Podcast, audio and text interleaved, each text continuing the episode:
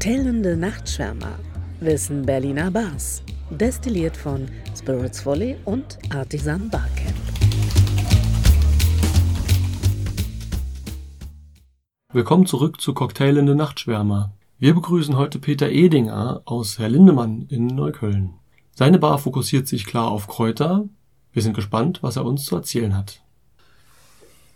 Hallo Peter, wir sind heute bei dir im Herr Lindemann. Schön, dass du uns triffst. Erzähl uns doch etwas über deine Bar. War voll schön, dass ihr mich eingeladen habt oder dass ihr mich besuchen kommt. Ja, Herr Lindemann, ähm, uns gibt's jetzt seit 2017. Am 7.7. um 7.07 Uhr haben wir aufgemacht. Äh, genau, mittlerweile jetzt anderthalb Jahre etwa und sind hier am äh, Richardplatz in Rixdorf. Mittlerweile haben wir uns, glaube ich, hier einen Namen gemacht. Es funktioniert, es macht Spaß und unser Konzept beruht auf Drinks mit Kräutern in allen möglichen Richtungen, mit Infusionen, Sirupen und äh, selbstgemachten Bittern. Die Idee des Konzeptes ist eigentlich, in einem legeren Umfeld gute Drinks zu trinken. Wie bist du auf die Idee gekommen, primär mit Kräutern zu arbeiten? Eigentlich muss man weiter vorne anfangen. Ich wollte schon immer eine eigene Bar haben. Das, das, das ist der Traum, den wohl jeder junge Barkeeper hat. Das ist da immer in der Zukunft und oft passiert es natürlich auch nicht. Und irgendwann war ich eigentlich von dem Traum weg und dann zwei Jahre in Brandenburg immer im Sommer gelebt. Im Winter habe ich gearbeitet, im Sommer habe ich dann ein Hippie-Leben geführt und habe da angefangen, einen Garten anzulegen. und äh, irgendwann, äh, je mehr ich mich mit Gartenarbeit beschäftigt habe, habe ich dann eine Kräuterspirale gebaut. Ich habe vorher wirklich gar keine Ahnung von Kräutern gehabt was ist eine Kräuterspirale? Eine Kräuterspirale ist, wie der Name schon sagt, eine Spirale. Es sind mit verschiedene Erde genommen in verschiedenen Höhenlagen. Also man fängt unten an mit sehr feuchter, humusreicher Erde. Da wachsen dann Kräuter, die genau dieses Habitat brauchen. Und je weiter man nach oben geht, desto sandiger und trockener werden die Böden. Und somit kriegt jedes Kraut dann genau die ähm, richtigen Lebensbedingungen. Ach so, also ist das eine langfristig angelegte Idee, einen Kräutergarten nachhaltig zu betreiben? Genau, also das äh, wächst auch jedes Jahr wieder aufs Neue und äh, das hat einfach da mein Interesse geweckt. Ich fand es erstmal total spannend, dass man halt so, ne, dass man hier eigentlich alles auch Rosmarin anbauen kann, weil man den halt weiter nach oben setzt in sandreiche Erde. Und, und dann irgendwann kam halt dann so die, die Faszination, okay, was, was machen die Kräuter eigentlich? Und natürlich am Anfang nur fürs Kochen genommen, Majoran für die, für die Pasta und dann aber irgendwann durch diese, diese Spirale halt immer mehr mich eingelesen in Kräuter, bin dann ein bisschen durch den Wald gestrenzt und hab geguckt, was gibt's da so da ist eigentlich die Idee entstanden, weil ich dachte, okay, ich will eine Bar haben, die was Neues irgendwie macht. Also was nicht schon wieder eine Cocktailbar und der gleichen Riege wie alle anderen, sondern irgendwie ein Alleinstellungsmerkmal. Und da kam diese Idee mit dem Kraut und dann ein Jahr später, nach viel Vorbereitung, ist dann der Herr Lindemann entstanden. Toll.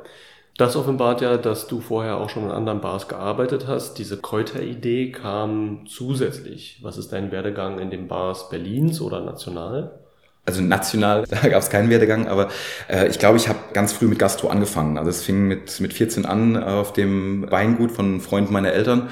Da wirklich auch die Liebe zum, zum Gastgebertum entdeckt. Ne? Also ich fand es immer wieder spannend, finde ich bis heute, äh, schlecht gelaunte Gäste da zu haben und dann auf einmal die zu switchen in Wow, ihr hatten einen tollen Abend, auch wenn ich richtig Scheißlaune hatte am Anfang. Dann war alles dabei, von gehobener Gastronomie über äh, Cafés, Clubs, wirklich alles. Und ich muss wirklich sagen, bis vor sechs Jahren äh, war mein Inbegriff von einem guten Abend einen, schönen Gin Tonic oder einen Cuba Libre zu trinken. That's it. Und dann irgendwann habe ich im Tier angefangen. Und als ich da anfing, war Tier noch eher so, da, da haben wir hauptsächlich Bier verkauft. Und dann hat sich dieser Laden ja wirklich rasant entwickelt äh, zu einer der renommiertesten Cocktailbars hier in Berlin und habe da, glaube ich, das Handwerk gelernt mit vielen tollen Kollegen und tollen ehemaligen Chef. Und da ist einfach die Faszination, die Liebe zu, zu den Cocktails entstanden. Das hört Sven bestimmt gern. Schleim, Schleim. Tatsächlich haben wir letztens ja auch Tuan hier bei uns gehabt. Äh, insofern ist der, die Anknüpfung vielleicht ganz klug. Ja. Du hast jetzt kurz besprochen, dass das Tier sich intensiv entwickelt hat von einer guten Bar, die sich aber auf Longdrinks vielleicht beschränkte, hin zu der Cocktailbar, die sie heute ist. Wo siehst du Herr Lindemann? Also, wo ich ihn in Zukunft sehe, eigentlich würde ich, würde ich ihn gerne genau da sehen, wo er jetzt auch steht. Ähm, ich, ich hatte letztes Mal ein ganz tolles Gespräch mit jemandem vor zwei Wochen. Das war ein ganz, ganz wilder Samstagabend und danach kam ein Gast zu mir äh, und meinte, er findet es so toll, dass dass sich hier alles so vereint. Also äh, ich habe hier die Urberliner Atzen, die ihr Hefeweizen trinken und das mit einem leicht äh, alkoholgeschwängerten Ton. Daneben dran ist der Hipster, der ähm, die Cocktails durchprobiert.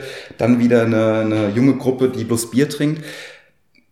mein Kerngeschäft sind definitiv die Cocktails, aber was hier gerade so unglaublich gut funktioniert, ist, dass jeder Bereich irgendwie so abgedeckt ist. Und äh, man kennt es, es gibt viele Bars, wie da gibt's nur Bier und das ist auch gut so. Und dann gibt's viele Bars, die sind so High-Class-Cocktail und da trinkt man aber nur Cocktails und man ist so ein bisschen eher ähm, reservierter und ein bisschen äh, schicker. Und hier, glaube ich, ist es so ein, so ein gesundes Mittelding zwischen allen, allen Fraktionen, die so in dem, in dem Nachtleben unterwegs sind und trotzdem miteinander hier ganz gut miteinander funktionieren. Von daher würde ich gerne eigentlich genau so weitermachen wie jetzt und in, in diesem Segment bleiben. Insofern verstehe ich, dass Herr Lindemann sich klar auf Cocktails fokussiert, aber nicht spezialisiert und inklusiv sein will. Das ist spannend, weil Neukölln natürlich viele unterschiedliche Menschen und Lebenswege vorweist und so ist Herr Lindemann eine schöne Addition. Du sagst, dein Menü ist dementsprechend umfangreich. Änderst du es regelmäßig? Also wir haben jetzt keine saisonalen Karten oder machen jetzt auch nicht wöchentlich was Neues. Was sich so herauskristallisiert hat, wir haben so ähm, alle drei bis vier Wochen ein, ich sage jetzt mal Lab Day, wo wir uns treffen und neue Cocktails kreieren. Und da läuft es meistens dann so ab, dass so an so einem Tag irgendwie so zwei, drei neue Sachen entstehen, wo man sagt, okay, wow, das ist, das ist gut. Die sind noch nicht perfekt, aber die können zumindest auf die Karte, man, du kennst ja selber, man wurschtelt da danach immer noch so ein bisschen dran rum. Aber dann, dann fliegen alte Sachen raus, wo man merkt, die funktionieren einfach nicht. Es gibt ja so viele Drinks, die echt total gut schmecken, aber wenn man sie einmal getrunken hat, dann ist auch gut, man bestellt sie nicht nochmal. Und so gucken wir immer dann so ein bisschen, dass wir halt Sachen, die äh, nicht so funktionieren oder die halt nach einer Weile auch so für uns selber ein bisschen ausgelutscht sind, rausfallen. Und dadurch kommt so ein Wechsel einfach zustande. Und das würde ich würde sagen, also alle zwei Monate gibt's fünf, sechs neue Cocktails oder auch manchmal, manchmal mehr, manchmal weniger, je nachdem. Also eine schöne Weiterentwicklung nach und nach für die Stammgäste, vor allem, dass sie immer wieder was Neues finden. Genau. Super. Man hat ja auch gesehen, dass Herr Lindemann am Anfang mit einem kleineren Rückbuffet startete und jetzt natürlich immer umfangreicher geworden ist. Natürlich. Wenn du einen Fokus finden würdest, würdest du gerne stärker auf den Lab Day gehen oder stärker ein, ein größeres Rückbuffet fokussieren? Ja, das ist so gemischt. Zum einen finde ich natürlich ein großes Rückbuffet, deswegen habe ich mir ein großes gebaut. Da ist auch ganz viel Platz noch nach oben. Äh, ist total toll. Gleichzeitig, je, je umfangreicher die Karte wird, desto verwirrender auch für die Gäste wenn man dann auf einmal, keine Ahnung, 60, 70, 80 Whiskys da stehen hat, äh, das ist total schön, das ist auch gut, aber das ist, glaube ich, nicht unser, unser Fokus. Unser Fokus liegt da wirklich mehr drauf, dass wir gute Drinks haben und auch ein, ein schönes Rückbuffet, aber jetzt nicht, dass man sagt, okay, ich brauche jetzt bloß noch den abgefahrensten Scheiß von äh, Schieß mich tot, um halt irgendwas zu haben, was aber kein Schwein dann im Endeffekt trinkt. Entschuldigung, ich, ich fluche zu viel wahrscheinlich. okay.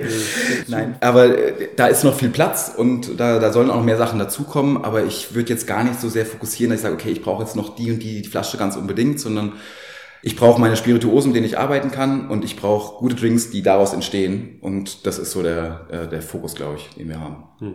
Gut, also eine Weiterentwicklung an vielen Enden. Wenn wir das gleiche äh, auf Berlin beziehen, wo würdest du dir wünschen, sollte die Barszene noch große Schritte nach vorne machen? Was fehlt uns hier? Also ich glaube, uns fehlt gar nicht so viel, wenn man das äh, vergleicht in, mit anderen Hauptstädten Europa zum Beispiel. Also wenn man sieht, was da jetzt in den letzten Jahren hier passiert ist, das ist wirklich, also unglaublich. Das macht einfach nur Spaß. Ne? Und äh, da auch jetzt wieder, ne, Kompliment an dich, was du mit diesem Craft Cocktail Event ja auch wieder gestartet hast, ein Miteinander, was man wirklich guckt, dass man, dass man die, die Produzenten, die, die Barleute zueinander bringt. Und ich glaube, das ist ein super geiler Weg. Das macht auch gerade so Spaß, dass es da eine, ein, eine Gemeinschaft entsteht, wo man gerne auch sich inspirieren lässt in anderen Bars. Ich, nach, an diesem Craft Cocktail Event war ich ja auch unterwegs an einem Tag und in so vielen verschiedenen Bars, von denen ich vorher nicht ge äh, gehört habe, nicht mal wusste, dass es die überhaupt gibt und da wieder neue Inspirationen gekriegt. Und das ist, glaube ich, das, was weiter fokussiert werden sollte und auch verstärkt werden sollte. Aber ich glaube, da sind wir gerade alle auf einem echt guten Weg, wenn man so auch sieht, welche Leute halt immer wieder in alle verschiedenen Bars gehen und sich da gegenseitig befruchten. Ja. Äh, das ist etwas, was wir regelmäßig hören tatsächlich, woraus sich ja destillieren lässt, dass die Berliner Barszene vielleicht doch viel profitieren würde, würde sie näher zusammenrücken. Wir sind alle so ein bisschen inselmäßig unterwegs, ja. was sehr spannend ist, weil auch Rixdorf eine Insel in der Insel Neukölln ist. Mit diesem Gedanken wollen wir den ersten von zwei Teilen mit Peter Edinger beschließen. Er hat uns noch viel zu erzählen und gerne soll jede Episode von unserem Podcast nur vier, fünf U-Bahn-Stationen lang dauern. Deswegen schaltet das nächste Mal wieder ein, wenn er uns mehr erzählt über seine Gedanken zur Berliner Barszene, vielleicht äh, wie die Stadt stärker zusammenrücken kann und was junge Bartender rückblickend lernen können. Bis bald!